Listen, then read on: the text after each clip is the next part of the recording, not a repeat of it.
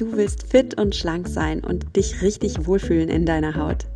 Herzlich willkommen beim Achtsam Schlank Podcast. Mein Name ist Nuria Pape Hoffmann. Ich bin Ernährungsberaterin, Achtsamkeitstrainerin und Coach und ich zeige dir hier, wie du mit Achtsamkeit und einfachen Schlankgewohnheiten dein Wohlfühlgewicht erreichen kannst. Also, fühl dich wieder richtig wohl in deiner Haut und zwar ganz ohne Diätstress und Kalorienzählen. In diesem Sinne, genieß dein Essen. Vertrau deinem Körper. Sei achtsam mit dir. Bist du es leid, deine Gefühle mit Essen zu unterdrücken? Dann gibt es in diesem Podcast-Interview die perfekte Lösung für dich. Der Psychologe und Buchautor Lukas Klaschinski verrät dir, wie du deine Gefühle achtsam wahrnehmen und verarbeiten kannst, ohne dafür auch nur einen Krümel essen zu müssen. Ja, du kannst die Wut, die Angst, das Gefühl der eigenen Unzulässigkeit, all das kannst du fühlen und den Raum halten und du kannst emotionales Essen auflösen. Dafür bekommst du in dieser Podcast-Folge ganz praktische Schritte, die du direkt umsetzen kannst.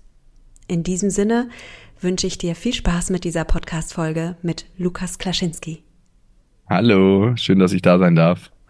Ja, schon das zweite Mal. Ich freue mich total, denn dein Thema ist super wichtig. Du hast ein Buch geschrieben, Fühl dich ganz. Was wir gewinnen, wenn wir unsere Emotionen verstehen und zulassen. Und darüber wollen wir heute sprechen. Wir sprechen heute über Gefühle, auch über unangenehme Gefühle. Und da möchte ich dich direkt fragen, Lukas. Findest du das nicht ziemlich mutig, dass du hier auspackst und uns so Einblicke in deine Seele lieferst? Du sprichst wirklich auch über unangenehme Gefühle wie Wut, wie äh, Scham, wie das Gefühl, nicht gut genug zu sein. Ziemlich offen. Ich dachte so beim Lesen, wow, Respekt. Also das ist mutig. Erstmal sehr schön, dass du es gelesen hast und ich sehe anhand der Marker, dass du es wirklich gelesen hast. Äh, richtig, richtig gut. Ähm, Finde ich schön und ich krieg sehr, sehr viel bewegendes Feedback zu dem Buch, dass die Leute mit mir auf die Reise gehen. Und genau das war eigentlich auch mein Beweggrund. Natürlich schreibt man ein Buch immer für sich selber auch, ne?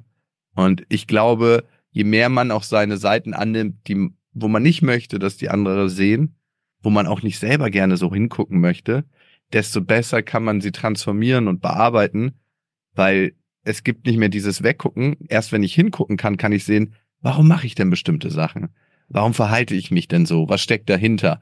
Und deswegen war es mir ganz wichtig, das ans Licht zu bringen, für mich selber, für meine eigene Reise, weil da gibt's viele Sachen, die hätte ich vielleicht lieber nicht gemacht, ne? Wo ich anderen Menschen sehr wehgetan habe und wo ich mir selber am Ende auch krass wehgetan habe.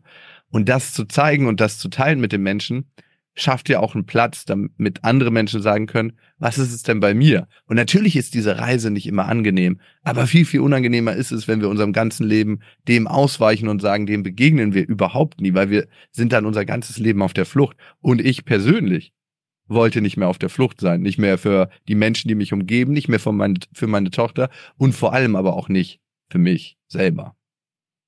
Ja, finde das äh, total spannend, weil es da so eine Parallele gibt auch zu, zu meinem Leben und zu dem, was viele meiner Coaching-Klientinnen auch erleben. Und es ist so ein bisschen das Thema emotionales Essen betrifft viele meiner Hörerinnen, hat auch mich betroffen und das ist oft sehr schambehaftet. Und zwar insofern, dass es oft so ist, dass wir Frauen so versuchen, nach außen so hübsch zu sein und gut auszusehen. Mhm. Und gerade so in der Jugend, da kommt dann so voll das Thema auf, ne? Wie sehe ich aus und ist meine Figur gut genug? Und dann fangen mhm. viele so ihre erste Diät an. Und dann geht's aber oft leider in so eine sehr dunkle Richtung, wo man anfängt, gegen den eigenen Körper zu kämpfen, wo ich mich auch überessen habe auch überfressen habe. Und dann dachte ich, ich bin so undiszipliniert und ich bin so, oh, ich bin so krank, ich bin so, ich bin so, na, also ganz krasse Abwertung. Und das habe ich aber mit niemandem geteilt. Hm. Das war so ganz im Verborgen, weil nach außen war ich so, Nuria strahlt immer, läuft immer alles super. Und nach innen gab es da aber diese ganz dunkle Seite. Und ich habe das jahrelang wie so eine Leiche im Keller gehabt und habe nicht darüber gesprochen. Und dann war das so befreiend, eigentlich diesen Podcast zu machen und darüber zu reden und hm. festzustellen, ey, die Leute verstehen mich jetzt nicht. Oder niemand ist gekommen und hat gesagt, boah, so bist du in Wahrheit und, und das würde ich dir jetzt nicht so sondern im Gegenteil, die Leute spüren so eine Erleichterung, wenn du dich öffnest und merken, die hat ihre Themen und jetzt kann ich auch endlich mich mal öffnen und kann auch meine Leichen im Keller zeigen und dann ist es hm. befreiend, weil es ist gar nicht so schlimm. Ne? Also ja. Äh, die, das erlebe ich auch, ne? Also ich erlebe beides. Ne? Also Menschen kommen zu mir und sagen, was ist das für eine Katastrophe? Und dann erlebe ich aber auch Menschen, die sagen, hey, dadurch, dass du deinen eigenen inneren Keller aufgesperrt hast, habe ich mich das erste Mal getraut, in meinen Keller zu gehen, weil ich mich wie an die Hand genommen gefühlt habe, ähm, dort Licht reinzubringen, weil es eben nicht dieser dunkle Raum war, den ich nie mehr betreten wollte. Und wir alle strugglen ja am Ende mit ähnlichen Themen, ne? Wir fühlen uns nicht angenommen, wir nehmen uns selbst nicht an, wir denken in bestimmten Aspekten, wir sind nicht liebenswert und müssten irgendwie sein, um zu gefallen. Das geht ja allen Menschen so auf der Welt, ne? Auch wenn das anders manchmal scheint von außen, aber auch ganz große Stars, wo du denkst, die haben alles, was unsere materiell, materielle Welt so verspricht. Die müssten ja eigentlich wahnsinnig glücklich sein. Dann hörst du, dass wahnsinnig viele von denen depressiv sind, dass sie ähm, ganz große Selbstzweifel haben. Woher kommt denn das? Ne?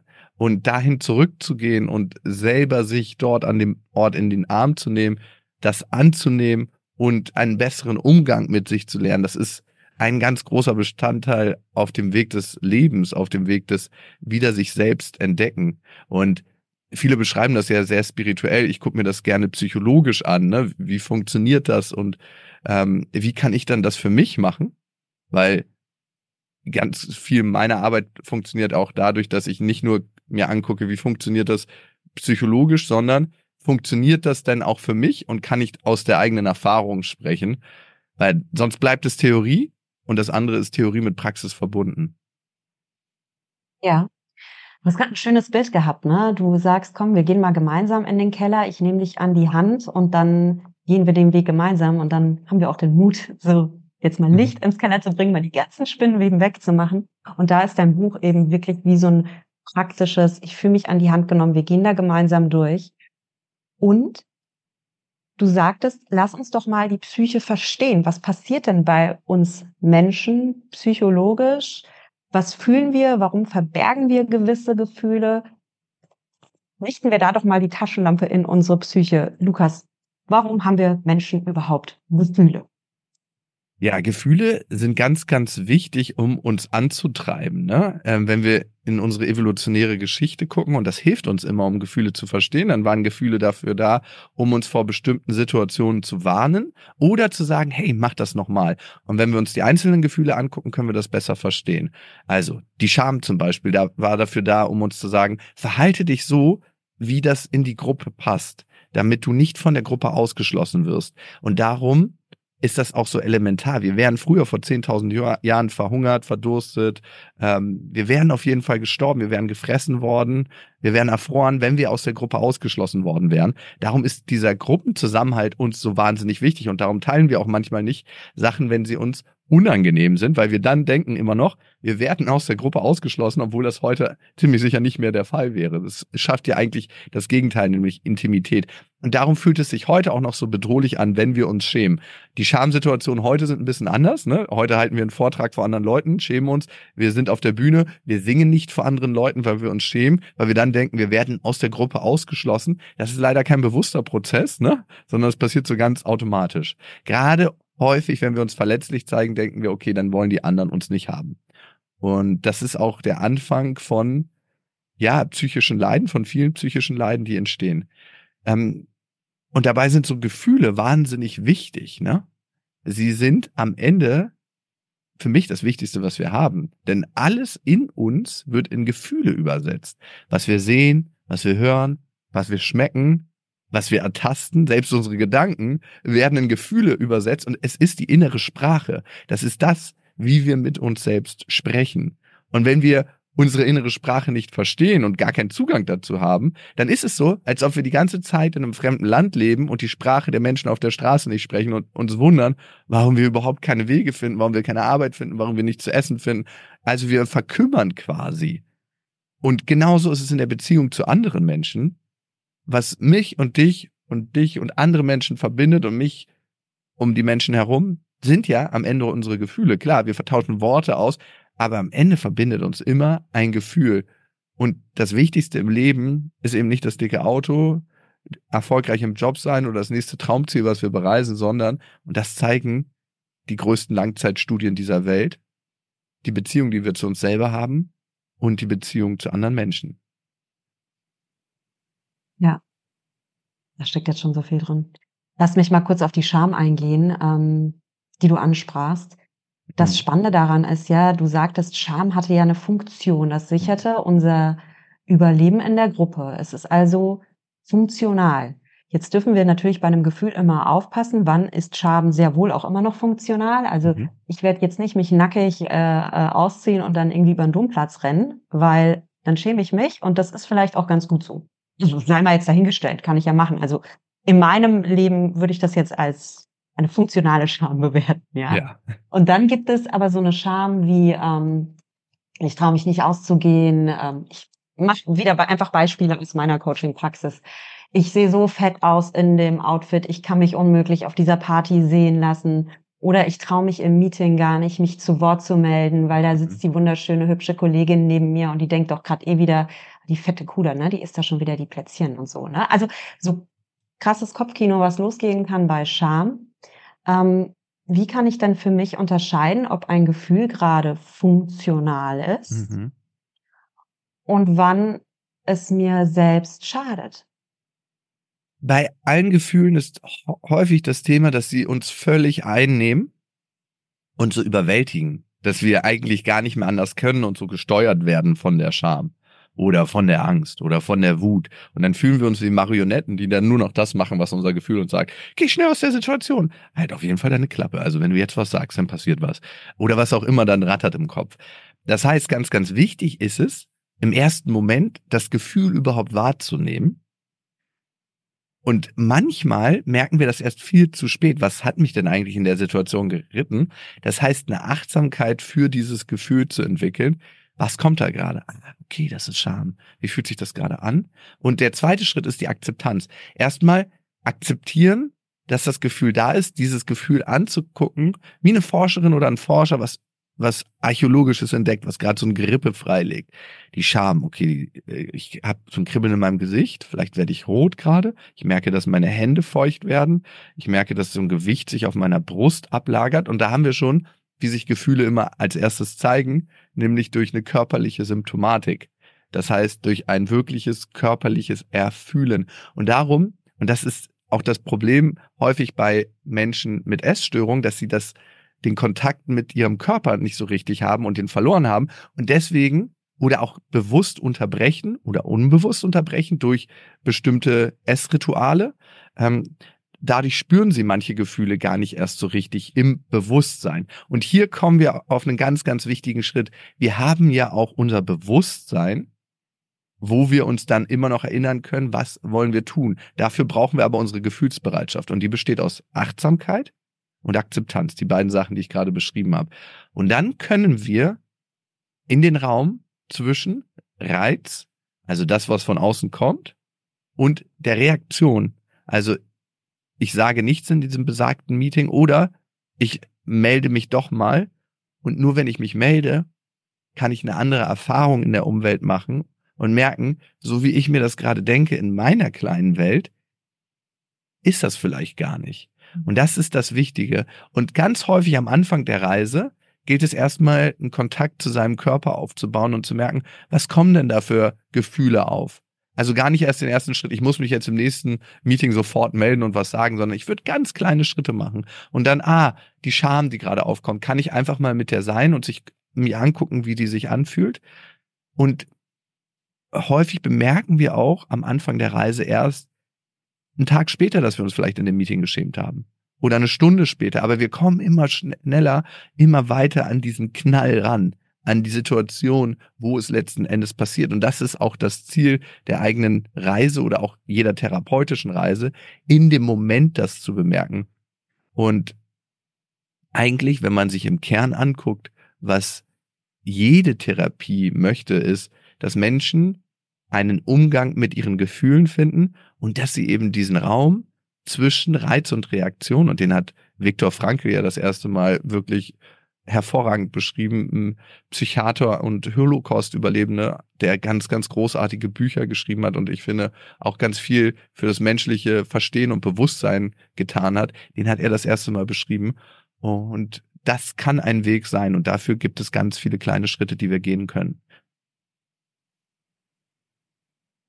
Da stecken gerade ganz viele Goldnuggets drin. Ich rate ja allen Podcast-Hörerinnen und Hörern ein Journal zu führen. Und wenn ihr irgendwas Wichtiges in diesem Podcast mitnimmt, notiert euch das und schaut, wie das mit euch resoniert und wie ihr das praktisch anwenden könnt. Und dabei möchte ich euch jetzt gerade gerne mal helfen, liebe Hörerinnen und Hörer. Ähm, was Lukas gerade sagte, Lukas ist Psychologe, er kennt sich mit dem Thema aus. Er weiß, wie Gefühle therapeutisch auf arbeitbar sind. Und ich arbeite eben jetzt auch schon seit einiger Zeit mit dem Thema Achtsamkeit. Ich möchte für euch zum Aufschreiben für euer Journal strukturieren. Wie können wir mit Gefühlen umgehen, selbst mit starken Gefühlen wie Scham? Der erste Schritt, Lukas, den du gerade benanntest, ist achtsam wahrnehmen. Du hast es wunderschön beschrieben. Geh mal in deinen Körper hinein und beschreib dir mal selbst, was du da erlebst. Und ich würde vielleicht so noch einen kleinen Schritt davor setzen. Ähm, und das ist, benenne das Gefühl. Ich sage immer, naming is taming. Also wenn du es benennst, dann zähmst du schon ein bisschen. Ich nehme Scham wahr. Mhm. So, jetzt ist es raus. Jetzt habe ich es gesagt. Ich nehme es wahr. Das mhm. ist die Scham. So, jetzt nehme ich die Scham mal achtsam wahr. Wie fühlt sich Scham an? Und ich kann es mir richtig vorstellen, diese Hitze, die im Brustkorb hochgeht, diese Enge, diese, äh, hat auch so was von Panik oder so, so Gott, oh Gott, oh Gott, oh Gott, oh Gott. Also dann, dann schießt das Blut ins Gesicht und so. Und der zweite Schritt, Lukas sagtest du, ist die Akzeptanz. Mhm. Ja, das ist jetzt da und das darf jetzt da sein. Der dritte Schritt, den würde ich noch dazwischen schieben, ist das Selbstmitgefühl, dieses, oh krass, ich nehme gerade Scham wahr. Okay, das ist gerade eine heftige Situation für mich. Mhm. Das, das fühlt sich unangenehm an. Und das ist okay. Und den vierten Schritt, den du genannt hast, ist, wenn ich das mal durchlaufen habe, wenn ich das mal achtsam wahrnehmen kann, wenn ich es akzeptieren kann, wenn ich auch so eine Prise Selbstmitgefühl und Liebe für mich haben kann, guck mal, du hältst gerade dieses Gefühl, dann kann ich langsam Schritt für Schritt in diesen Bereich kommen, wo ich sage, ich treffe bewusst neue Entscheidungen, wenn ich dieses Gefühl in mir habe. Ich mache nicht mehr dieses alte Reaktionsmuster, was ich hatte, so oh, peinliche Situation, oh Gott, äh, ich gehe sofort aus dem Meeting raus oder ich ich starre in Angst und sage gar nichts mehr. Ne? Das mhm. ist ja mhm. auch so eine typische Angstreaktion, sondern ich nehme das bewusst wahr, ich wähle eine neue Reaktion. Das kann sein, dass ich einfach mal tief durchatme. Das kann sein, dass ich mir irgendwie vielleicht ein positives Mantra mitgebe im Meeting. Ähm, und dann wähle ich peu à peu eine neue Reaktion. Und das Krasse ist, Lukas, vielleicht kennst du das auch aus deiner Arbeit mit Menschen, wenn ich damit meinen Frauen dran arbeite und die sich einmal trauen, dann durch so eine Situation durchzugehen und es einmal schaffen, so, so das Gefühl hm. wahrnehmen, es annehmen, ähm, Selbstmitgefühl haben, eine neue Reaktion wählen, dann denken die, das geht ja. Es ist hm. ja gar nicht so schrecklich, wie ich dachte. Und wenn ich das einmal mir gezeigt habe in meinem Gehirn, ey, Schätzelein, ich weiß, du hast gerade Angst, ich weiß, es kommt aus deinem Uhrzeit gehen, und du überlebst das, das ist, du hast eine Todesangst, aber du stirbst ja gar nicht. Das ist ja nur alles so dein, ne? wenn, wenn sich das einmal bewiesen hat, dann schafft man das ein zweites Mal und dann schafft man das ein drittes Mal und alles, was ich dreimal geschafft habe, ne, das kriege ich auch ein viertes Mal hin und dann wird dann irgendwann so ein neuer Selbstläufer draus. Ja, 100 Prozent. Also das Selbstmitgefühl, finde ich, ist ähm, generell ein großes, großes Thema. Wir gehen ja selber mit uns häufig um wie mit jemandem, der es irgendwie nicht verdient hätte, gut behandelt zu werden. Also ganz, ganz dramatisch eigentlich, ne? Die Sprache, die wir mit uns selbst auch innerlich häufig pflegen. Würden wir so mit einem guten Freund reden, würden wir so mit ähm, unseren Kindern reden? Ziemlich sicher nicht. Also das ist auch eine ganz, ganz wichtige Sache, die uns Kraft gibt, durch Situationen durchzukommen, weil was wir sonst selber tun, ist, uns noch mehr Stress zu machen in einer Situation. Ne? Wenn wir anfangen, irgendwie sagt, zu sagen, ey, das schaffst du jetzt noch nicht mal, dein Gefühl wahrzunehmen? Bitte. Also, das ist doch was Leichtes, doch am Ende nur ein Gefühl. Wenn wir so einen Talk mit uns anfangen, dann setzt unseren, äh, das unseren Organismus zusätzlich unter Stress und die Wahrscheinlichkeit, dass wir dann daran scheitern, ist eben noch größer. Das zeigt die Forschung, dass wir diesen inneren Drill Sergeant, um unseren Weg im Leben zu gehen und zu finden, nicht brauchen. Also deswegen finde ich die eingefügte Komponente von dir selbst mit Gefühl sehr, sehr wichtig, auch an diesem Schritt. Und was du gesagt hast, dieses Erleben von Gefühlen und dann feststellen, so schrecklich, wie ich mir das vorgestellt habe, ist es gar nicht. Unsere Gefühle sind so ein bisschen manchmal wie jemand, der schubst, aber der uns niemals schlagen würde.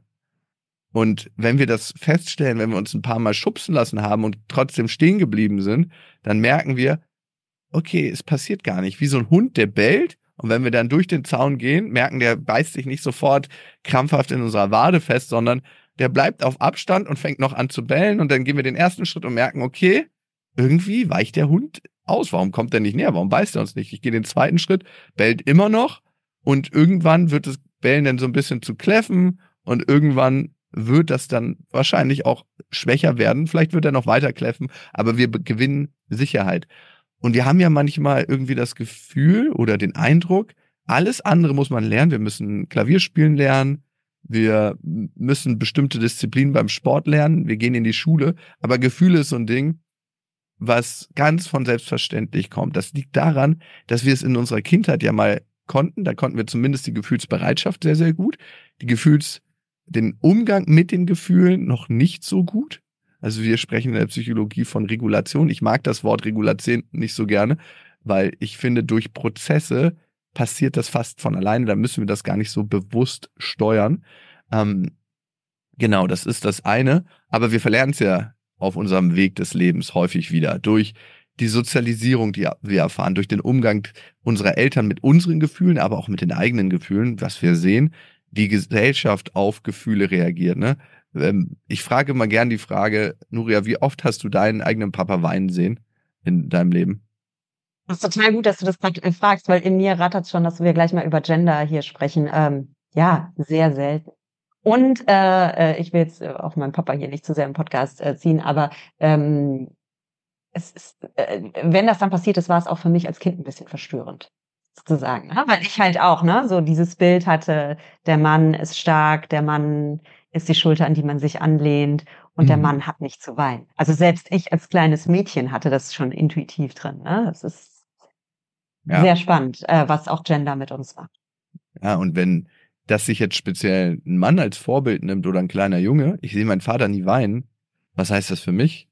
Oh, ich weine am besten auch nicht dann ist das natürlich drastisch für die ganze Wahrnehmung und vor allem das Zulassen und Rauslassen. Also ein Wein ist ja auch ein reinigender Prozess. Also viele, die regelmäßig mal weinen, kennen das. Das ist ein bisschen so, als ob man irgendwie so Dreckwasser in der Badewanne hat und den Stöpsel mal zieht und danach ist auch wieder in den meisten Fällen viel besser. Ist ja nicht so, dass man durch den Stöpsel gesogen wird. Äh, und diese Qualität haben viele Männer nicht weil sie das nie beigebracht kriegen. Und Frauen natürlich auch, wenn wir bei Gender sind, die haben dann andere Gefühle, die nicht gern gesehen äh, sind. Nuria, du hast vorhin gesagt, dass du mhm. immer gerne gefallen wolltest. Du wolltest immer die Strahlende sein, die, die alles richtig macht, die lieb, nett und artig vielleicht sogar ist, ne? Und das ist ja auch was, was speziell Frauen sozialisiert mhm. bekommen von den Eltern. Bei Frauen heißt es dann immer, sei nicht so zickig, äh, wenn sie mal Wut zeigen und sich durchsetzen wollen. Bei Männern heißt es, ja, der ist durchsetzungsstark, der geht seinen Weg, da mhm. sind alle mal stolz drauf. Aber wozu führt das? Wir wollen ja immer unseren Eltern gefallen und äh, hier kommen wir wieder auf Scham. Wir wollen uns immer der Gruppe anpassen. Besonders formbar sind wir als kleine Kinder und dann nehmen wir in uns auf, ah, wenn ich wütend bin, dann ist das nicht so okay. Das, das sehen andere Leute nicht so gerne. Wenn ich mal irgendwie fordernd bin, dann werde ich nicht akzeptiert. Ich verhalte mich so, dass ich möglichst gemocht werde. Und dann verlieren wir vielleicht auf unserem Weg den Zugang zu unserer Wut. Und dann können wir nicht sagen, halt, stopp, wenn uns irgendein Kollege eine Idee klaut, damit zum Chef rennt und den Applaus dafür bekommt, dann können wir schlechter sagen, hey, du bist gerade meine Grenze überschritten. Wenn du noch einen Meter weiter gehst, dann knallt's. Äh, vielleicht wollen wir es so nicht formulieren, aber genau. Ich ähm, da gerade Themen ja, da will ich auch unbedingt gleich äh, drauf rein. Ich, ich mache mir auch eine Notiz, weil das ist so wichtig, ähm, auch für uns Frauen Thema Thema Grenzen setzen. Ich möchte vor aber kurz mal eine, äh, äh, reingrätschen, Lukas. Wie geht's denn dir als Mann? Äh, kannst du mittlerweile weinen? Vor anderen? Immer besser, ne? Also ich glaube, das ist ein Weg. Also es ist jetzt nicht so, dass man, dass ich dann Schalter umgelegt habe und gesagt habe, so, oh ja, jetzt aber, aber viel, viel besser. Und ich merke, ich bin auch viel sensibler geworden für bestimmte äh, Situationen. Äh, früher äh, hätte mich das super kalt gelassen. Ich hätte gar nicht verstanden, warum das andere Menschen irgendwie erreicht. Aber heute ist es so, wenn ich war jetzt gerade zum Adventsgärtlern, das ist so ein, äh, eine Tradition in verschiedenen Kitas. Das ist so ein, da gehen Kinder mit so einer Kerze und zünden eine andere Kerze an und das ist ein ganz achtsamer Gang und das wird so zu Weihnachten gemacht und dann spielt jemand Klavier und alle singen dann zusammen Lieder und ich merke richtig, wie ich so krass berührt bin, wenn meine Tochter langläuft, so einen kleinen Apfel mit einer Kerze hält und so ganz bedacht darauf achtet, dass das Licht nicht ausgeht und manchmal kommen mir da die Tränen. Früher hätte ich gedacht, oh Gott, jetzt musst du jetzt 20 Minuten rumsitzen. Was ist los? Und ich bin viel verbundener dadurch mit dem Leben, mit den Situationen, mit den verschiedenen Wellen, auf denen wir surfen. Und das ist Lebendigkeit ja am Ende für mich und für andere Menschen, die das erleben, eben auch verbunden zu sein mit der Situation, der, die passiert und eben auch verbunden mit den Tagen, die, wo es regnet und wo die Sonne scheint. Mhm. Das ist total toll, ja. Wenn wir uns einmal erlauben, den Pinsel des Lebens auch mal in die dunklen Farbpaletten reinzutunken und auch dunkle Farben auf unser Bild bringt, dann bringt das das Gold auch mehr ins Leuchten. Und dann. Ja. Ich finde das ein ganz, ganz wichtiges Thema, weil in unserer Welt wird uns ja in irgendeiner Form medial vermittelt ganz häufig, dass, hey, wenn du nicht glücklich bist, dann ist irgendwas komisch mit dir. Warum bist du eigentlich nicht glücklich? A, hast du alles, um glücklich zu sein? Und B, ähm, wenn du nur das richtige Mindset hast, dann bist du wirklich glücklich. Also da gibt's irgendwas zu finden und das hast du noch nicht entdeckt. Und da wird so eine riesen Verkaufskette rangehängt. Ne? Ähm, ich habe das Geheimrezept für dich, dass du endlich glücklich wirst und nur noch strahlst. Aber wenn wir mal die letzten Jahrzehnte angucken, die wir auf dieser Erde schon verweilen, dann müssen wir doch eigentlich feststellen, dass das Leben eher wie ein Auf und Ab ist, wie ein Herzschlag, wo es hoch und runter geht, hoch und runter und ähm, eher wie so eine Achterbahnfahrt. Wir alle verlieren jemanden in unserem Leben, ob es in einer Beziehung ist, ob es durch Tod ist. Wir alle haben Tage, wo wir aufwachen und denken, warum bin ich heute einfach mies gelaunt oder warum habe ich gar keinen Bock aufzustehen? Und das ist ganz normal, dass das wir das haben. Dazu.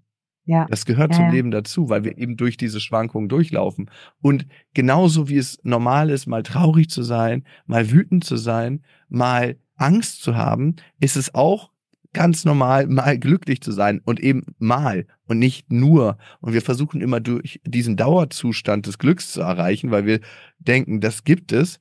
Dabei gibt es das so in der Form nicht. Jeder, der einem das weiß machen will, lügt. Das ist einfach so. Wir können nicht die ganze Zeit dauerhaft glücklich sein. Also das gibt es nicht. Und ich glaube, wenn wir uns mit dem Gefühl oder mit diesem, hey, wir sind der Himmel, wo verschiedenes Wetter passiert und ähm, nehmen das manchmal wahr und können damit gut sein, wenn wir uns mit diesem Zustand mehr und mehr innerlich anfreunden, dann glaube ich, gewinnen wir einen anderen Kontakt mit dem Leben. Total gut.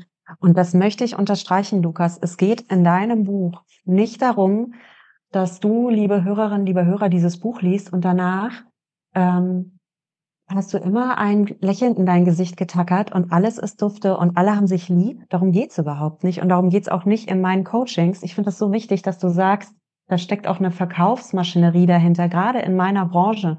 Da wird dann verkauft, hier, nimm mit mir ab, bekomm die tolle Figur und auf einmal ist alles super.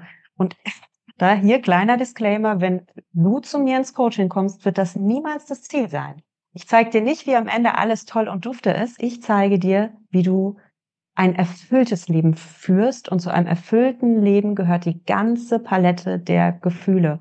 Und du kannst die tollste Figur der Welt haben und trotzdem hast du Tage, lass es uns so aussprechen. Und trotzdem hast du manchmal Tage, wo du dich selbst nicht magst und all das gehört dazu. Wir entwickeln dafür aber die Bereitschaft, all das zuzulassen. Und darum geht es, um ein erfülltes Leben, nicht um ein, wir rennen alle über den Ponyhof und sind alle glücklich und strahlen die ganze Zeit und alles ist auf einmal schön und wir haben uns alle lieb. Was glaube ich aber jedoch auf jeden Fall was ist, was man erlernen kann, ist einen besseren Umgang mit diesen Situationen. Ne? Und darum geht's ja am Ende eigentlich. Ne? Ja, ja. Wir werden wie Bergsteiger, die halt besser über die Hügel des Lebens steigen können und auch mehr Zuversicht bekommen, wissen, okay, hier könnte ein Steinschlag kommen, okay, so könnte ich dann äh, damit umgehen, wenn das passiert. Wir sind einfach geübter irgendwann und Gefühle, wenn wir dann mit ihnen umgehen, sorgen ja auch dafür, dass wir dann Übung bekommen. Es ist so ein bisschen so, als ob ich am Fitnessstudio immer nur vorbeilaufe und von außen reingucke oder wirklich mal reingehe und sage, ich mache mal ein paar Übungen. Und ich empfehle auch, das mit dem Fühlen, ne, das muss man nicht gleich in der äh, extremsten Situation fühlen, wo man so die größte Scham hat zum Beispiel. Das kann man ganz kleinen Momenten probieren und sagen, hey, hier begegne ich mal meiner Scham, weil dann ist man auch nicht so wahnsinnig überfordert. Man würde jetzt auch nicht gleich am Anfang einen Marathon laufen, sondern man sagt, hey, ich mache mal eine Sache, ich fahre jetzt nicht mehr Fahrstuhl, sondern gehe mal die Treppen. Und das auch erstmal in meinem Tempo. Und da macht und man die erste gute Erfahrung. Hier, genau, und ich habe hier die Bereitschaft, die Anstrengung auf mich zu nehmen, diese Treppe hochzugehen, weil ich weiß, am Ende des Weges steht, dass, es, dass ich was für meine Gesundheit tue. Und bei Gefühlen das gleiche. Ich habe die Bereitschaft, jetzt auch mal Scham zu fühlen. Ich halte das jetzt mal aus und beweise mir, dass es geht.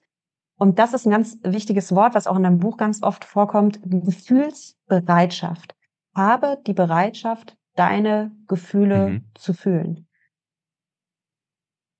Ich könnte äh, ewig mit dir darüber reden. Ich möchte unbedingt noch mit äh, dir über die Wut sprechen. Eine Sache mhm. davor aber noch, weil das so spannend ist und du es auch in deinem Buch so toll herausarbeitest also viele von uns laufen ja wirklich rum mit diesen Glaubenssätzen, boah, ich bin irgendwie nicht gut genug, ich bin nicht liebenswert genug, äh, ich bin nicht interessant genug. Der Vortrag, den ich gerade gehalten habe, der hat äh, neun meiner Kollegen super gefallen und einer so ein bisschen gelangweilt geguckt und auf sein Handy geguckt. Ja, der fand das bestimmt voll doof, der fand den jetzt auch schlecht und danach kommt vielleicht auch ein dummer Kommentar. Also, ähm, und dann entstehen so blöde Gefühle in uns, so unangenehm, so Scham, so ich bin nicht gut genug mhm. und all das. Und manchmal ist eine emotionale Erfahrung auch so stark, dass das sich so sehr in uns einbrennt, dass es wirklich unsere Identität auch formt. Du gibst in deinem Buch Beispiele. Magst du uns vielleicht mal ein bisschen in dein Leben holen, wo bestimmte Erlebnisse, die du hattest in deinem Leben, wirklich identitätsformend waren? Mhm glaube, für uns alle sind das häufig Momente, wo wir uns sehr verlassen fühlen und auf uns allein gestellt sind ähm, und das Gefühl haben, ich muss den Weg des Lebens alleine gehen. Und bei mir war es so und genau diese Situation beschreibe ich, weil es eine der Situationen war, an die ich mich besonders gut erinnern kann. Ne? Das ist nicht die einzige Situation im Buch. Und zwar waren wir als Kinder immer am Telefon und haben Klingelstreich gemacht, meine Schwester und ich. Es war so ein Wahltelefon, so ein grünes und mit so einer Drehscheibe, wo die Zahlen immer so zurückgegangen sind. Und wir haben dann immer wahllos Nummern gewählt und meistens schnell aufgelegt. Aber bei einem Mann sind wir ein bisschen länger dran geblieben und wir hatten ein ganz, ganz nettes Gespräch. Besonders meine Schwester hat mit dem länger geredet. Ich habe dann immer mitgelauscht, weil ich der jüngere Bruder, Bruder war. Und nach einer halben Stunde Gespräch mit dem Mann meinte der irgendwann so, sind denn eure Eltern zu Hause? Kann ich mal eure Mama sprechen? Und dann hat er mit Mama angefangen zu sprechen und daraus hat sich auch ein super nettes Gespräch entwickelt. Und letzten Endes hat sich meine Mutter von meinem Vater getrennt und das wurde der neue Freund. Das heißt, unser Klingelstreich hat dazu geführt, dass meine Mutter einen neuen Freund bekommen hat, beziehungsweise mit diesem Mann zusammengekommen ist. Und der mochte meine Schwestern sehr, sehr gerne. Wie er mich mochte, weiß ich nicht. Auf jeden Fall hat er ein Problem mit mir gehabt, weil ich ein kleiner frecher Bengel war. Ich war so sieben Jahre und ich wollte mich nicht so richtig unterkriegen. Ich war schon immer jemand, der so seine eigene Meinung und seinen eigenen Weg hatte. Vielleicht habe ich das auch sehr früh von meinem Vater gelernt, der schon immer so ein bisschen die Attitüde hatte, das Gesetz bin ich und ich mache, was ich möchte. Wie er parkt, wie er teilweise in Situationen agiert das ist äh, als kleiner Junge sowas, was du dir abguckst und denkst, okay, das ist der richtige Weg, so gehst du durchs Leben. Und dementsprechend sind er, der Ex-Freund von meiner Mama und ich sehr hart aneinander geraten. Ne? Ähm, dass es so weit eskaliert ist eines Abends, dass ich mir nicht ins Bett gehen wollte, schon meinen kleinen Pyjama anhatte und dann durch die Wohnung geflitzt bin mit sieben, ne? Und er ist mir hinterher, hat mich gejagt und irgendwann hat er mich gekriegt und in so einen Schwitzkasten genommen. Und der hat halt richtig fest gleich zugedrückt und ich habe gemerkt, ich komme hier nicht raus. Aber ich bin richtig wütend geworden und habe dann angefangen zu strampeln und er so, du kommst hier erst raus, wenn du ins Bett gehst und dich entschuldigst bei mir. Und er wollte mich natürlich in der Situation brechen, aber ich wollte mich nicht brechen lassen. Und ich wurde wütender und wütender und habe geschrien und gekämpft und ähm, er hat angefangen zu schwitzen, weil es richtig anstrengend war und die Zeit verging und ich bin in diesem Schwitzkasten gewesen und habe gemerkt, dass ich einfach keine Chance habe. Ich meine, es war so ein 1,85 Typ, ich würde mal sagen 90 Kilo, ähm, richtig kräftiger Mann der schwer zu bändigen war für so einen kleinen siebenjährigen Jungen. Und ich wurde innerlich immer verzweifelter und das ging eine ganze Weile, ich würde sagen so fast eine Stunde, dass er mich in diesem Schwitzkasten hatte. Ich habe immer wieder so Wutattacken gekriegt und habe versucht, da rauszukommen. Ähm, aber war auch innerlich total verzweifelt und hilflos, weil ich nicht wusste, was passiert. Und irgendwann höre ich es auf der Treppe knarzen und dann habe ich gemerkt, dass ich dachte so, ah, meine Mutter kommt hoch, die wird bestimmt was sagen. Und die kam dann auch ins Zimmer und ich weiß noch, wie sie so an uns vorbeigelaufen ist, unsere Blicke sich getroffen haben und sie dann einfach nur runtergeguckt hat und rausgegangen ist, ohne was zu sagen. Und in dem Moment wusste ich, mir wird hier nicht geholfen. Und es war vielmehr wie nach hinten in ein schwarzes Loch fallen, ähm, eine tiefe Ohnmacht und Hilflosigkeit und ein Gefühl von Kleinsein und ein Gefühl von Angst, ist einfach in mir hochgestiegen und mein ganzer Körper war wie gelähmt, wie in Schockstarre. Ohne Macht, das beschreibt das Wort eigentlich ganz gut, ne? Ohne Macht. Ich wusste, mein ganzes System wusste, dass ich ausgeliefert bin und hat sich dann der Situation ergeben. Und er scheint das auch gemerkt zu haben. Er hat dann von mir abgelassen. Der ganze Schweiß, der über ihn geflossen ist, war schon auf meinem Körper und ich bin dann einfach schlaff ins Bettchen. Und ich habe mich wie von außen gesehen. Das war noch meine kleine Motivdecke und ich mit meinem kleinen Körper habe dann im Bett gelegen. Und durch diesen Moment und durch andere Momente ist in mir die Gewissheit hochgestiegen, dass ich mich nur auf mich selber verlassen kann. Ähm, ich wusste noch, dass ich mir in dem Moment noch gesagt habe, als ich so voll in meiner Wut war, irgendwann schnappst du dir den und packst ihn in deinen eigenen Schwitzkasten. Ähm, ganz komischerweise habe ich auch Jahre später angefangen, Leistungssport Ringen zu machen. Und das ist die Kampfsportart mit BJJ, was ich auch gemacht habe, wo du andere Menschen in den Schwitzkasten nimmst. Also ähm, man kann jetzt sagen, das ist alles Zufall. Ich glaube bei solchen Konstellationen nicht wirklich an Zufälle. Dafür passt es zu gut zusammen. Und äh, kleiner Spoiler, ich habe den Mann nie wieder gesehen, also ich habe ihn nicht in den Schwitzkasten genommen. Aber was in mir geblieben ist, ist dieses tiefe Gefühl von Hilflosigkeit, dieser Glauben, ich kann mich nur auf mich selber verlassen und am Ende hilft mir keiner. Und dieses Gefühl wollte ich nie wieder spüren. Wann ist es aber rausgekommen? Wenn ich in Situationen gekommen bin, wo ich mich von anderen bedrängt gefühlt habe. Und das waren meistens Situationen, wo männliche Autoritätspersonen auf mich zugekommen sind und aus meiner Perspektive zu nah an mich rangekommen sind. Und das war zum Beispiel, wenn ich von der Polizei angehalten wurde. Und manche Polizisten, finde ich, haben eine super freundliche Art und manche machen einfach einen krassen dicken Max, wo ich mir immer denke so, ey, lass uns doch mal normal miteinander umgehen. Das habe ich heute noch, dass ich das denke. Ich muss es aber jetzt nicht mehr ausagieren. So, die auch zum Teil ein, krasses Problem haben, wahrscheinlich eine eigene Ohnmachtserfahrung, die sie überkompensieren mit Machtausübung. Das haben wir tatsächlich relativ häufig auf der Welt. Bei mir hat sich so geäußert, dass ich in dem Moment, wo ich gemerkt habe, hier könnte jemand meine Grenzen überschreiten, wahnsinnig wütend geworden bin. Da kam wieder diese Wutenergie und hat gesagt, so bis hierhin und nicht weiter, sonst knallt's. Und dann ist es leider auch ein paar Mal eskaliert. Ich war vor Gericht wegen Beleidigung und äh, musste mich da verantworten, warum ich das so ausagiert habe. Aber was eigentlich dahinter stand, war ein Gefühl, was ich nie wieder fühlen wollte. Diese alte Situation, die angesprochen wurde, nämlich du bist ein kleiner hilfloser Junge und ich war die ganze Zeit weiterhin emotional in diesem Schwitzkasten. Mhm. Und das wurde angesprochen. Und erst als ich bereit war, dieser Hilflosigkeit zu begegnen, ja, und das ist mir aufgefallen dadurch, dass ich es kaum ertragen konnte, wenn Menschen sich so zum Opfer machen, so hilflos sind, das hat mich immer wahnsinnig wütend gemacht. Das war immer so, oh ey, was ist los, ey, mach dich mal verdammt nochmal gerade. Wenn du da nicht durchgehst, dann, also ich hatte wenig Mitgefühl für sowas, weil ich auch gar nicht mit, mit mir gefühlt habe.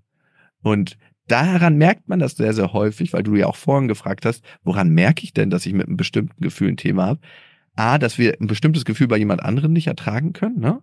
Wenn wir als mhm. Vater die Schwäche unserer Söhne, die Verletzlichkeit unserer Söhne, unserer Töchter nicht ertragen können, dann wissen wir ziemlich sicher für uns, dass das ein großes Thema bei mir ist. Wenn ich es nicht ertragen kann, dass jemand anderes Wut zeigt, ich meine jetzt nicht Aggression, sondern Wut, mhm.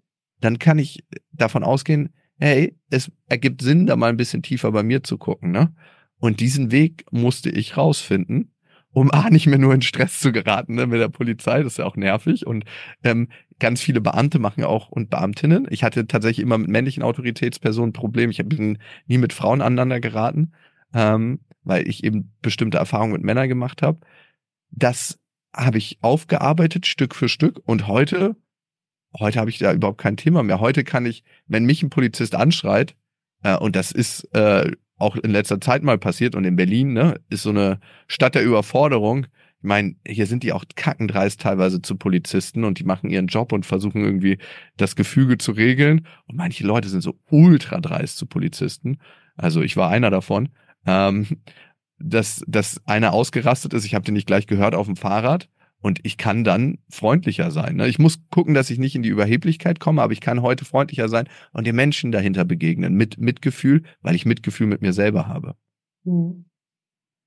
Ja, ähm, lass uns da mal so ein bisschen systematisch draufschauen. Du beschreibst wirklich so eine äh, Situation, wo äh, du von der Polizei angehalten wirst und dann kommen wirklich so ganz viele Polizeibeamte auf dich zu und kesseln dich quasi ein und jeder, der das liest, kann dieses Gefühl der Beengung auch sich gut vorstellen und das würde uns allen äh, sehr unangenehm sein, die Situation.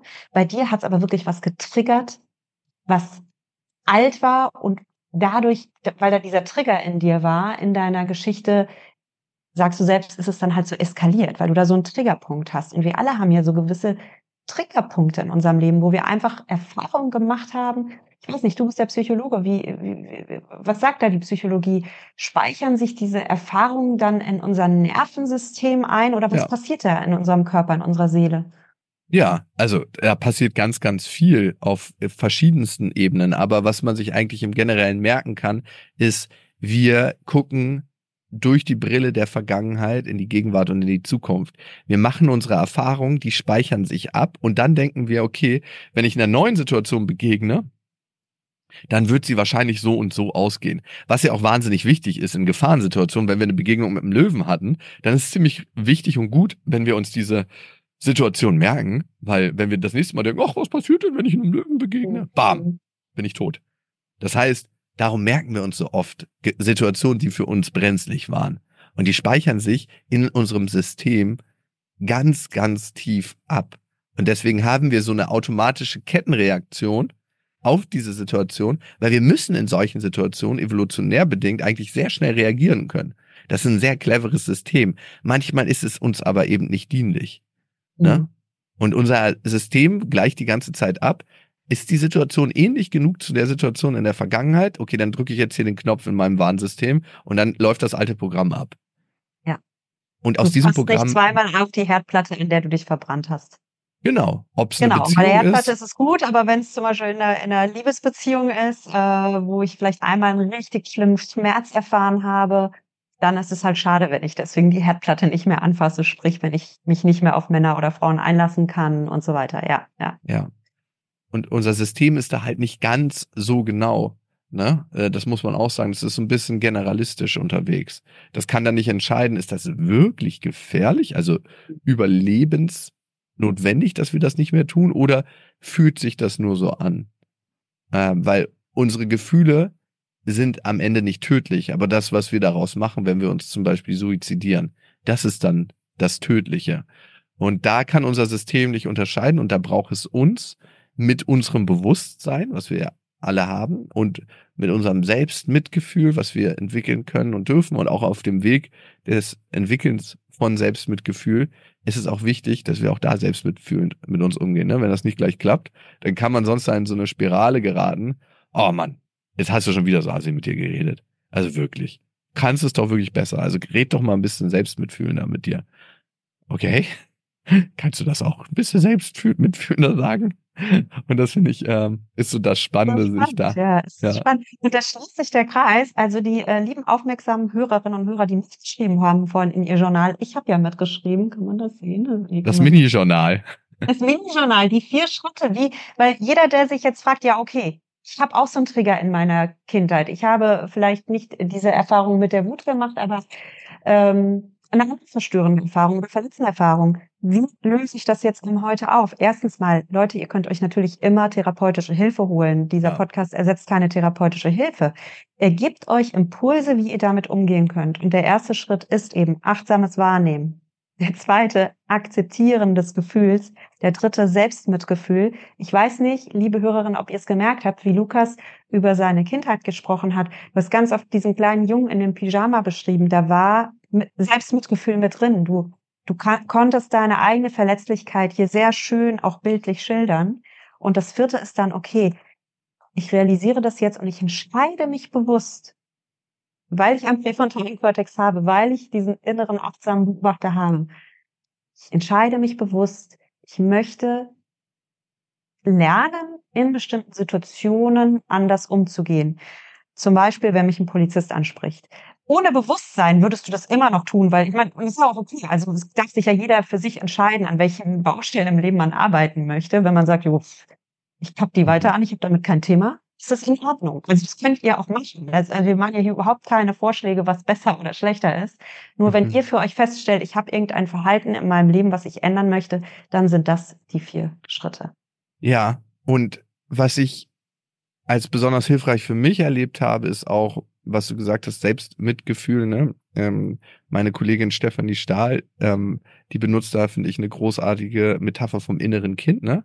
Mhm. Ähm, am Ende, wenn wir uns begegnen in der Situation von früher, begegnen wir uns ja als eine kleine Version. Heute sind wir erwachsen, können uns da an die Hand nehmen und können aber auch das, was wir dort gespürt haben, und darum geht's im Kern auch bei der inneren Kind-Metapher, diese Gefühle die wir dort gespürt haben und die wir weggeschlossen haben, anzunehmen und zu fühlen. Und damit sind wir mitfühlend mit der alten Version von uns, die immer noch weiter in uns agiert und diese Gefühle sind gespeichert. Und du hast ja vorhin gefragt, wie werden denn Informationen in unserem System gespeichert? Das passiert auf sehr vielen Ebenen, eben aber auch auf der Gefühlsebene und besonders dann, wenn wir nicht bereit sind, dieses alte Gefühl wahrzunehmen, anzunehmen und zuzulassen und damit unserem System zu zeigen, hey, du kannst damit umgehen. Und das ist eigentlich Selbstmitgefühl im Kern, zu merken, diese Hilflosigkeit, die er gespürt hat, kann ich heute wahrnehmen und annehmen und akzeptieren und damit transformieren. Und das ist wieder diese vier Prozessschritte oder drei Prozessschritte, die gehen auf jede Ebene. Und das finde ich ist das Spannende daran, was da eigentlich passiert. Und deswegen finde ich innere Kindarbeit sehr wertvoll und im Kern ist es, und man kommt da über viele Wege ran, ne? Ähm, manchen hilft diese innere Kind-Metapher sehr weiter und ich finde es großartig, dass Steffi da die Arbeit leistet. Manchen hilft es, ähm, direkt zu sagen, hey, was ist denn das für ein Gefühl und wie fühl, fühlt sich das denn an? Aber am Ende nehmen wir uns immer selber an die Hand und das ist auch eine Form von Ermächtigung, weil wir eben aus dieser Hilflosigkeit kommen. Und wenn du überlegst, warum sitzen denn so viele im Knast? Warum gibt es denn diese großen Kriege dieser Welt? Dann ist es in den allermeisten Fällen, weil die Leute eben nicht können, nicht wollen, nicht bereit sind, an diese alten Gefühle ranzugehen und deswegen eine wahnsinnige Wut, wahnsinnige Zorn entwickeln, der all das abdämpfen muss, beschützen muss, ummanteln muss und diesen Zorn agieren sie dann in der Welt aus. Ja, so gut. Mir hilft übrigens, also du nanntest ja gerade, was dir geholfen hat. Also mir hilft äh, auf jeden Fall diese, diese vier Schritte, diese Achtsamkeit, mhm. äh, auch das Spüren. Und was mir persönlich hilft, äh, ganz kurz. Also wir könnten jetzt wieder eine halbe Stunde sprechen, aber mir hilft halt auch Journaling sehr gut. Darüber schreibst ja. du auch in deinem Buch. Ich bin ein relativ kognitiver Mensch. Also ich kann auch sehr gut in mich hineinfühlen, aber ich liebe halt auch die Macht der Worte. Darum arbeite ich auch so gerne im Coaching mit Journaling-Übungen und mit Meditation. Ich liebe beides. Aber ich mhm. finde es halt so spannend, wenn wir, hm, wenn wir Worte zu Papier bringen, was wir da alles erkennen können. Kürze das aber an dieser Stelle ab. Äh, darüber schreibst du auch in deinem Buch. Darüber gibt's bei mir auch Podcast-Folgen. Lass uns die Brücke schlagen zum Thema Wut. Du sagtest gerade, ne, viele Verbrecher im Gefängnis haben einfach nicht das Bewusstsein für ihre Gefühle und da kommt so ein Zorn raus und die explodieren dann und, und werden vielleicht kriminell. Spannenderweise erlebe ich es oft bei Frauen, die zu mir ins Coaching kommen, dass da auch unbewusste Gefühle, eine ganz krasse Energie entwickeln. Da ist vielleicht auch Wut mit drin. Und diese Frauen explodieren aber jetzt nicht nach außen, nach sind innen. sehr sensible, empathische Frauen, harmoniebedürftige mhm. Frauen, ähm, liebevolle Frauen. Sie explodieren also nicht, sondern sie implodieren. Ja. Und das im wahrsten Sinne des Wortes. Sie stopfen jetzt Essen in sich hinein, um diese unverarbeiteten Gefühle zu ersticken unter Essen. Essen mhm als ein Weg, die eigenen Gefühle gar nicht wahrnehmen zu müssen und begraben zu müssen und vielleicht auch diese, ja, diese Expressivität, die ein Ausbruch hat, das erleben diese Frauen ja dann gar nicht. Mhm. Und ich, wir haben vorhin das Thema Gender gehabt. Ich erlebe das ja auch an mir selbst. Es ist überhaupt kein erhobener Zeigefinger. Ich bin auch eine Frau. Ich bin auch als Frau sozialisiert worden. Ich habe auch als kleines Mädchen eher beigebracht bekommen, du süßer kleiner Sonnenschein, da kommst du gut an mit. Dann kommt noch meine christliche Erziehung dazu. Ne, da mhm. ist es einfach in der, in der christlichen äh, Religion auch so ist, dass wir da als Vorbild Jesus haben, der durch Milde ähm, gelehrt hat, der, der seinen Feind, wenn er die Ohrfeige bekommen hat, noch die andere Wange hingehalten hat. Also Wut herunterschlucken als weibliches und auch irgendwo als christliches Ideal. Mhm. Wie können Frauen, die sich jetzt hier angesprochen fühlen, die sagen, ich bin wirklich so ein empfindsamer Mensch und ich bin harmoniebedürftig und ich möchte mich eigentlich mit allen gut verstehen, wie können wir da als Frauen Zugang zu unserer Wut finden? Also ich finde, als erstes ist ein Bewusstsein darüber, was auch passiert, ganz, ganz spannend. Ne? Also ähm, sich in Situationen zu beobachten und manchmal im Nachhinein. Und da hilft ja das Journaling zu verstehen, ah, okay, wie habe ich in der Situation gehandelt? Was war mein Bedürfnis dahinter? Und wie habe ich mich gefühlt. Dabei hilft ja das Journaling, dass man offener im Umgang mit seinen eigenen Gedanken und Gefühlen wird. Und das ist ja eigentlich der große Trick dahinter und das dann besser sortieren kann.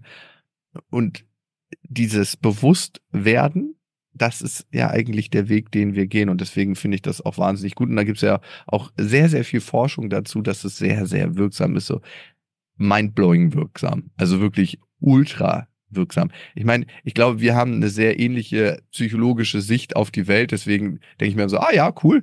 Ähm, es ist so ein bisschen so, als ob du sprichst, dann sprich ich weiter, aber es könnte auch alles von einem kommen. Ne? Ähm, und wie können wir als Frauen jetzt, wenn wir das äh, uns angeeignet haben, dass wir eher implodieren, das heißt, die Wut, die Grenze und all das, was sich angestaut hat, eigentlich an Gefühlen gegen uns selber richten und das dann in Form von Glaubenssätzen, Gedanken sich ausagiert oder wir sagen, hey, das ist so überwältigend, dass wir essen müssen, weil wir das eigentlich nicht ertragen.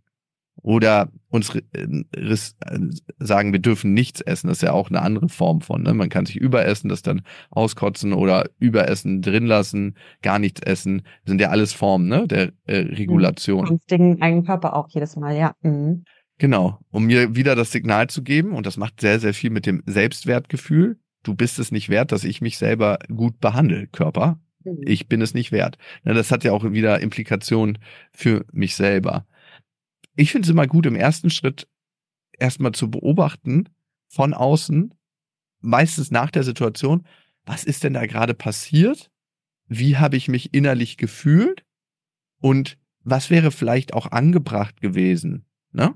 Ähm, also hätte ich da vielleicht halt Stopp sagen können oder nein? Oft trauen wir uns das dann nicht. Und dann im ersten kleinen Schritt zu sagen, gibt es Momente, wo ich mich das trauen würde, wo ich mal die Erfahrung machen kann, auf einer ganz kleinen Ebene, wie sich das anfühlt. Ne? Und gibt es dann im nächsten Schritt durch eine Achtsamkeit, die ich natürlich nicht nur in der Situation kultiviere, sondern eigentlich davor schon trainiere, indem ich einmal am Tag, zweimal am Tag vielleicht innehalte und mal kurz einchecke und sage, wie fühle ich mich gerade eigentlich? Was gibt es für Befindlichkeiten in meinem Körper und dadurch einen besseren Zugang zu meinem Körper entwickle, gibt es dann irgendwann in Situationen die Möglichkeit, dass ich bemerke, was gerade passiert und bemerke, aha, das ist so ein ganz, ganz kleines, leises Tönchen, das ist eine kleine Diode von Wut. Kann ich jetzt erstmal akzeptieren, muss ich nicht gleich wegmachen, runterdrücken. Und dann vielleicht, was will mir mein Gefühl über die Wut sagen? Das ist so ein bisschen so, als ob wir in die innere Tropfsteinhöhle abwandern und diese eine Fledermaus suchen, die Wut, die sich irgendwo hinten versteckt hat. Und wir haben verlernt, auf das Ultraschall zu hören und das wieder zu entdecken. Dafür braucht es aber eben einen Moment der Stille, den ich auch aushalte und zulasse, um überhaupt das erzeugen zu können. Ich glaube, wir flüchten in unserer heutigen Welt ganz häufig vor der Stille, weil wir Angst haben, da kommen Gefühle auf, die wir nicht ertragen können, weil wir es verlernt haben, mit Langeweile auch umzugehen. Und diese Stille, auch in Momenten, wo ich sie mir am wenigsten erlauben würde, braucht es, um kurz auf mein System hören zu können und zu sagen, was ist denn da? Saugut. Ihr Lieben, ich habe wieder mitgeschrieben für euch, für euer Journal. Das war wieder so gut, was du alles gesagt hast. Ich äh, fasse das mal wieder in Schritten zusammen, Lukas.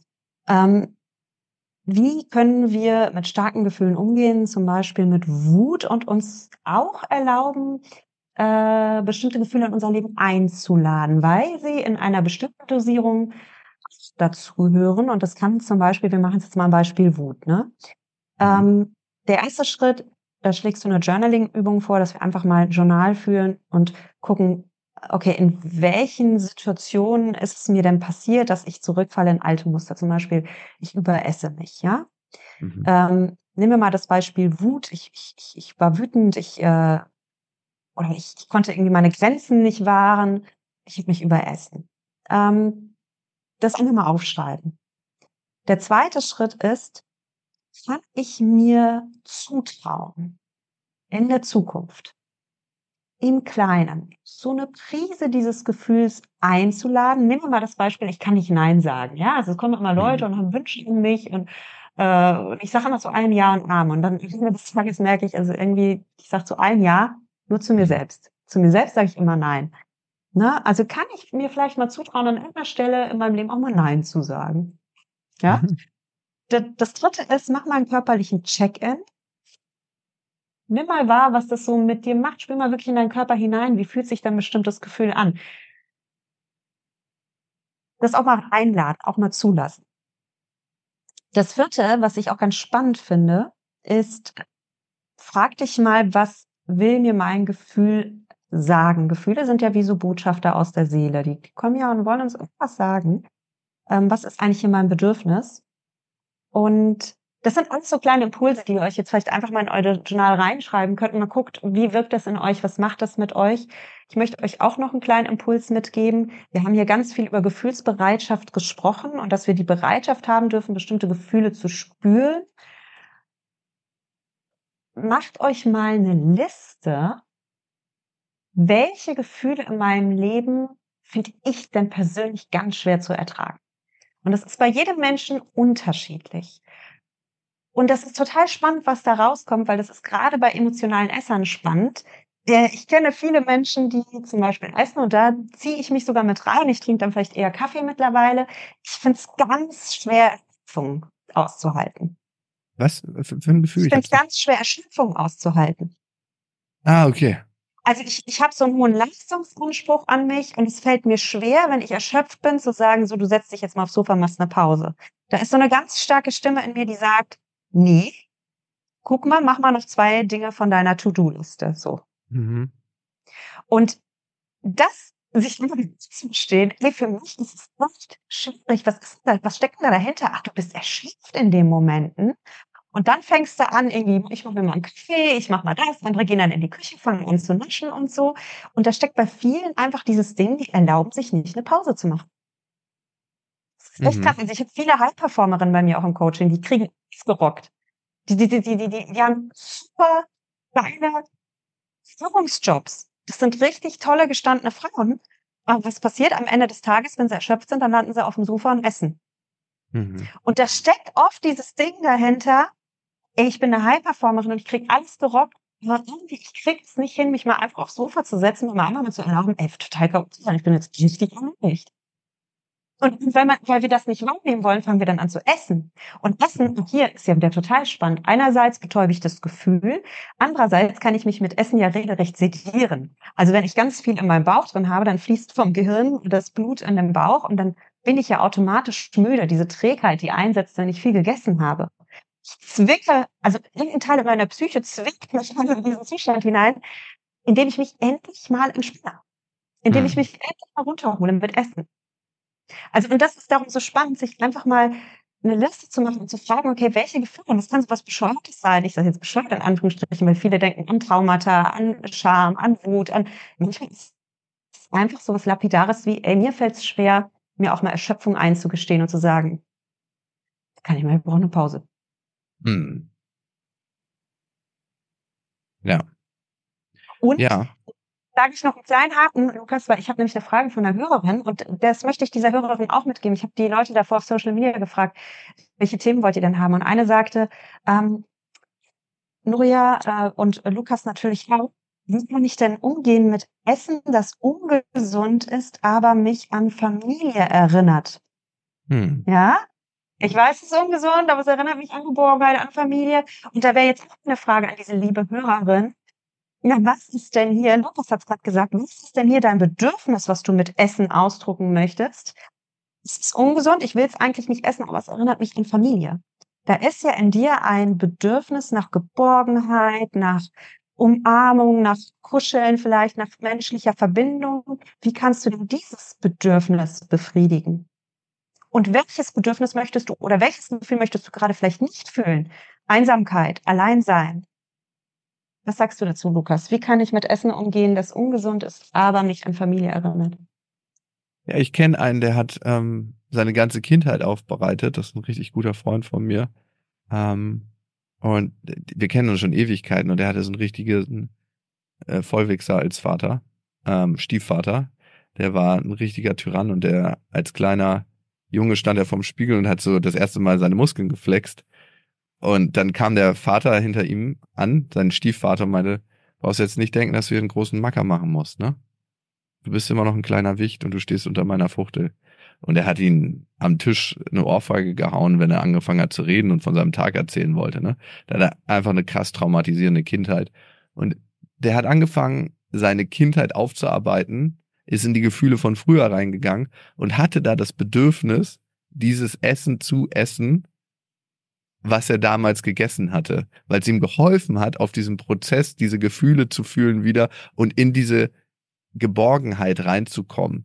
Das heißt, ich glaube, mal können wir als therapeutisches Mittel für uns selber tatsächlich auch bestimmte Speisen einsetzen, um in einen bestimmten Zustand wiederzukommen. Das waren dann, wir haben uns immer Germknödel gemacht früher, wir haben uns immer Eierkuchen gemacht, ne? Nicht sonderlich gesunde Sachen. Wir können dann gucken, können wir die ein bisschen gesünder für uns gestalten, vielleicht mal Dinkel Vollkornmehl benutzen für den Eierkuchen, vielleicht ähm, ähm, Hafermilch anstatt äh, eine normale Vollmilch, was auch immer wir da dran verändern. Aber ich glaube, solange dieser Prozess bewusst passiert und bewusst gewählt ist, ist er nicht immer zu verteufeln. Aber meistens stecken ja die Bedürfnisse von Bindung hinter jedem emotionalen Essen, Bindung zu mir selber oder Bindung zu anderen Menschen. Und das kann man sich dann angucken. Auch hinter so einem, so einem emotionalen Essen wie kind aufbere Kinder aufbereiten steckt ja ein Bedürfnis, ich möchte eigentlich Kontakt zu dem kleinen Jungen, zu dem kleinen Mädchen, was da immer noch sitzt, wiedergewinnen. Ne? Und ähm, ich glaube, die, das Bewusstsein darüber und das hilft schon ganz, ganz viel. Und dann, na klar, gibt es auch was anderes, was ich tun kann, um dieses Bedürfnis mich, mir zu erfüllen. Kann ich vielleicht eine gute Freundin anrufen oder einen guten Freund und ihr sagen, ey, ich merke gerade, ich hatte so einen krassen Tag bei der Arbeit. Ich habe A, die Deadline nicht eingehalten und B, wurde ich zweimal richtig angeraunzt von meiner Chefin oder von meinem Chef und äh, weißt du, wie ich mich da gefühlt habe? Und wenn wir das machen, diesen Anruf tätigen, das muss ja nicht immer nur mit dem Journal sein oder nur im inneren Dialog, dann merken wir ganz häufig, wie die Last, die auf uns ist, abfließt. Die fließt dann durch den, äh, durch den Telefonhörer und belastet den anderen. Nein, Quatsch. das passiert meistens nicht. Wir denken oft, das passiert. Ähm, und ich gleichzeitig das Gefühl der Verbindung habe, was ich mir gewünscht habe. Und äh, dann können wir nochmal in uns gucken, wie sehr ist jetzt mein Bedürfnis zu essen. Meistens gar nicht mehr so stark. Ja, ist total gut. Du hast mich jetzt so zum Lachen gebracht. Mm. Ich finde das total gut. Das ist so ein schönes Schlusswort. Also, wir dürfen einfach alle mehr Bereitschaft haben, die eigenen Gefühle zu fühlen. Und dazu gehört ganz viel Achtsamkeit, dass wir lernen, das eigene Bedürfnis wahrzunehmen, dass wir auch eine Sprache dafür finden, dass wir es benennen können, mhm. dass wir es akzeptieren, dass wir Selbstmitgefühl für uns haben, wenn wir bestimmte Gefühle fühlen. Mhm. Und dann können wir uns erlauben, neue bewusste Entscheidungen zu treffen. Und natürlich kann die bewusste Entscheidung auch mal sein, ich esse jetzt Omas Apfelkuchen, weil der erinnert mich an Oma. Und ich möchte das und dann genieße ich den auch und erlaube mir das auch und gehe da voll rein, zelebriere das. Oder ich kann auch lernen, bewusst zu sagen, Norea, gerade willst du doch den Apfelkuchen eigentlich essen, weil es dir scheiße geht. Mhm. Und gerade ist es doch, es wäre doch jetzt auch kein Genuss, diesen Kuchen zu essen. Es wäre doch eigentlich nur ein Wegstopfen der Gefühle. Trau dich doch, das Gefühl zu fühlen und ähm, entwickle Gefühlsbereitschaft und lebe ein erfülltes Leben, in dem auch jetzt Traurigkeit oder Einsamkeit oder Langeweile oder was auch immer Platz haben dürfen. Hm. 100 Prozent, ja. Lukas, wenn du aus dieser Folge ein Goldnugget mitnehmen darfst, also mhm. nochmal herauspicken darfst, mit, damit verbunden mit einer Hausaufgabe, die die lieben Hörerinnen oder Hörer noch in den nächsten 24 Stunden umsetzen dürfen. Welches Goldnugget wäre das und welche kleine Aufgabe können wir alle in den nächsten 24 Stunden mal auf, ausprobieren? Auch auf dem Weg der Gefühlsbereitschaft, Selbstmitgefühl zu entwickeln und selbst mitfühlend mit sich umzugehen, weil das Teil der Reise ist und weil das Teil von Gefühlsbereitschaft ist. Und das heißt, in kleinen Schritten vorangehen, kleine Situationen finden, anfangen, bewusster zu werden, bewusster zu fühlen, raus aus dem Autopilot. Und vielleicht gibt es einen kleinen Moment, wo wir uns das vornehmen können, genau das zu tun. Das nächste kleine Mal, wenn wir merken, oh Gott, da kommt gerade was auf, was ich eigentlich nicht haben möchte gerade. In dem Streit oder in der Diskussion mit einem Partner, in einem Wort, was mir gesagt wird, und damit dann mal sein zu können mit dem Gefühl und sich selber dabei in den Arm zu nehmen, dass das vielleicht gar nicht so leicht ist gerade. Vielen Dank, lieber Lukas. Wer mehr von dir hören möchte oder lesen möchte, wo finden wir dich? Wow, auf ganz vielen Plattformen. Also im Podcast, so bin ich eben mit meiner Kollegin Stefanie Stahl auf lukasklaschinski.de, auf Instagram, da gibt's so kleine Nuggets zum Snacken zu, für zwischendurch, für die psychische Bildung, für das Bewusstsein, für das Mitgefühl, Lukas.Klaschinski ähm, und natürlich in Fühl dich ganz in meinem Buch. Sehr schön. Eine Ahnung, diese Dinge. Ich kann es nur empfehlen. Also ich liebe den Podcast äh, von dir mit Stefanie Stahl. Dein Buch ist fantastisch geschrieben. Er, Lukas ist ein großartiger Geschichtenerzähler. Ich äh, habe es aufgesaugt. Ich kann es wirklich nur empfehlen. Fühl dich ganz. Und dann, wer beim nächsten Mal irgendwie Lust hat auf einen Snack und auf dem Sofa landet, gönnt euch doch mal einen Seelensnack. Schaut bei Lukas auf Instagram. Dann gönnen wir uns da ein paar Snacks für die Seele. Vielen Dank, dass du im Achtsam Schlank Podcast zu Gast warst, lieber Lukas. Ja, danke für die Einladung. Wie hat dir die Folge mit Lukas Klaschinski gefallen? Schreib's mir gerne. Auf Insta findest du mich unter nuria.achtsamschlank und da verlinke ich dir auch den Lukas, sodass du auch gleich seinen Account findest. Und hey, sehr freue ich mich natürlich auch über dein Feedback auf Apple Podcast oder auf Spotify. Also wenn dir der Achtsam Schlank Podcast gefällt, lass gern deine Sternchen da. Und dann hören wir uns beim nächsten Mal. Bis dahin verabschiede ich mich wie immer von dir mit den Worten Genieße dein Essen, vertraut deinem Körper, sei achtsam mit dir. Deine Nuria.